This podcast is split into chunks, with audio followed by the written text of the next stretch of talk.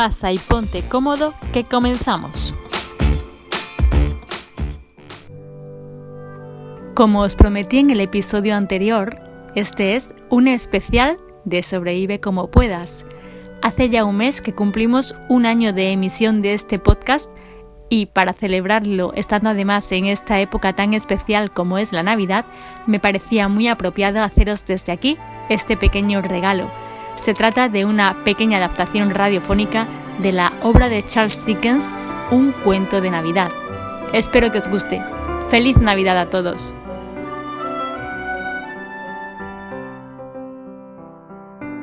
Era Navidad en Londres. Vivía allí un hombre llamado Scrooge.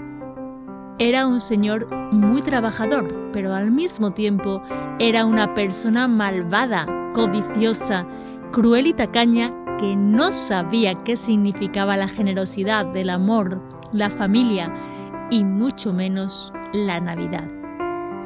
Aquella mañana Scrooge entró enfadado en la oficina observando a su empleado Cratchit, quien le dio los buenos días y se dirigió a él con aparente miedo en su rostro. Señor Scrooge, mañana es Navidad y me preguntaba si podría tomarme la tarde libre. ¿Navidad? ¡Paparruchas! A ver, a ver si quieres. Puede faltar mañana, pero te aviso de que te descontaré la mitad del sueldo. Buenos días, feliz Navidad. ¡Bah! paparruchas.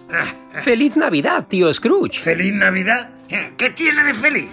Te diré lo que es Navidad. Eh, es un día más de trabajo eh, y a cualquier payaso que diga lo contrario mm, deberían de colgarlo de su propio árbol. Pero tío, la Navidad es tiempo de generosidad. Es tiempo para estar con la familia. De hecho, he venido a darte esta invitación a la cena de Navidad. Yo no puedo comer nada de las cosas que habrá en esa cena. Además, ya te he dicho que no me gusta la Navidad y no pienso ir a ninguna celebración. ¡Paparrucha! ¡Fuera de aquí! Ese mismo día, tras la jornada de trabajo, Scrooge, ya en su cama, estaba empezando a caer dormido cuando se sobresaltó. Le pareció escuchar un sonido de unas viejas campanas y un susurro que le llamaba. Era el espíritu de Marley, un antiguo socio de Scrooge que se le apareció ante él. Mm-hmm. ¿Qué, qué, qué, qué, es esto? Debo estar dormido. No, Scrooge. Esto es real. Estoy aquí. He venido a enseñarte algo importante. ¿Recuerdas que cuando trabajaba contigo engañaba a las viudas y robaba a los pobres? Claro, claro, ¿cómo olvidarlo? Eras genial. ¿Podías hacer todo eso en un solo día? Pues no, hice mal. Y por eso ahora tengo que cargar con estas pesadas cadenas que llevo colgadas para toda la eternidad. Y lo mismo te pasará a ti como no empieces a cambiar. No, no puede ser, no puede ser. Ah, ayúdame, ayúdame, Barley. A ver, Scrooge, escúchame bien. Hoy seremos tres los espíritus que te visitaremos. Te mostraremos visiones importantes a las que debes prestar atención. Empecemos por el pasado. Acompáñame, te mostraré algo. ¿Marley? Creo que conozco este sitio. Son las oficinas de mi primer trabajo. ¡Wow! Están todos mis amigos. Mira, ¿sabes quién es ese chico tímido del rincón? Soy yo, ese soy yo. Sí, lo sé. Eres tú antes de convertirte en un ser miserable consumido por la avaricia. Y mira, mira la escena. Ahí está la hermosa Isabel. ¿Recuerdas aquella escena? Isabel diciéndote que estaba debajo del muérdago, invitándola a besarte y que solo se te ocurrió decirle, ¿me estás pisando? No, pero recuerdo lo, mucho que, que, la amaba. ¿La amabas? ¿Recuerdas que justo ahí la hiciste llorar cuando ella te propuso iros a vivir juntos?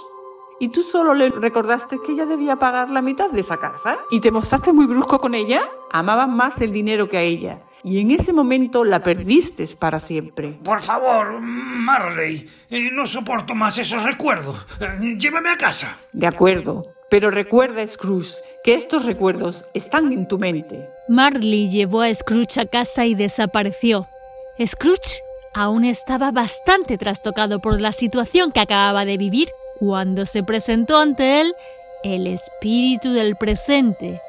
El espíritu de las navidades presentes vino ante él para mostrarle cómo, a pesar de lo avaro y arisco que era, aún había gente que seguía abriéndole su corazón. Ven conmigo, Scrooge, le dijo el fantasma.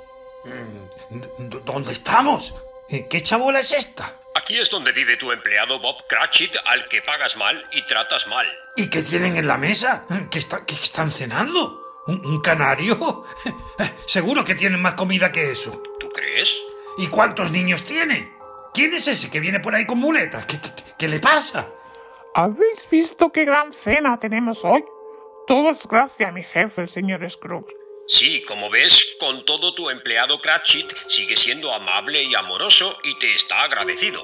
Como ves, tiene tres hijos y el pequeño, bueno, mm, lo digamos que si no cambian las cosas habrá una silla vacía donde hoy día suele sentarse en la mesa. ¿Cómo? ¿Eso significa que... que... La noche estaba resultando aterradora para Scrooge, quien comenzaba a lamentarse y no podía asimilar aún todo lo que había visto. Se sentía muy mal, quería que la noche acabara lo más rápido posible, pero aún le quedaba algo más por ver. De pronto apareció frente a él el espíritu de las navidades futuras. Este le llevó a una calle de la ciudad donde se encontraba el propio Scrooge, pobre, arrodillado en el suelo, pidiendo limosna, mientras dos camberros se acercaban a él. Todo el día pidiendo, búscate un trabajo, gánate la vida como los demás. Jamás me podría imaginar una Navidad igual. Sin amigos ni familia con quien pasar la noche. ¡Espíritu! ¿Qué, qué es ese solitario indigente? Eres tú, Scrooge. No, por favor, no, no, no quiero terminar así. No, no, no te vayas, espíritu. Escúchame, eh, no, no me dejes así. Puedo cambiar, puedo cambiar. Por favor, honraré la Navidad en mi corazón. Eh, vi- Viviré en el pasado, en el presente y en el futuro. Eh, No olvidaré las lecciones que todos los espíritus me han enseñado. Oh, oh, por favor, dime que podré vivir unas Navidades felices y acompañado. De pronto, Scrooge abrió los ojos y se vio a sí mismo que seguía arrodillado, pero estaba en mitad de su cuarto. Por la ventana se escuchaba la música de Navidad por las calles. ¡Oh! ¡Aún es Navidad! ¡Los espíritus me han dado un- una nueva oportunidad! ¡Uh! ¡Uh! Ya sé qué voy a hacer. Ir a mi casa de mi sobrino a celebrar la Navidad con mi familia. De pronto, reparó en que a sus pies se encontraba una bolsa con dinero. Scrooge la miró atentamente y la agarró pareciendo entender el motivo por el que los espíritus la habían dejado allí. Así que salió a la calle y se fue repartiendo el dinero a cada uno de los mendigos que encontró a su camino y a los que antes él hubiera recriminado. ¡Oh, has venido, tío! ¡Feliz Navidad, tío! ¡Feliz Navidad a todos! Me alegro, me alegro mucho de veros a todos. Y así fue como el señor Scrooge aprendió a encontrar el verdadero sentido de la Navidad.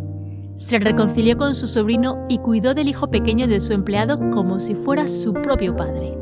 De hecho, también le dio un aumento de sueldo a su empleado y lo convirtió en su socio. Además, dedicó su vida a ayudar a los más necesitados. Algunos se rieron de él al ver cómo había cambiado de pronto, pero a Scrooge no le importaba. Él nunca volvió a ver a los espíritus, pero tenía muchos amigos y estaba muy cerca de ellos. Y cada vez que llegaba la Navidad, no se olvidaba nunca de felicitarlos de todo corazón.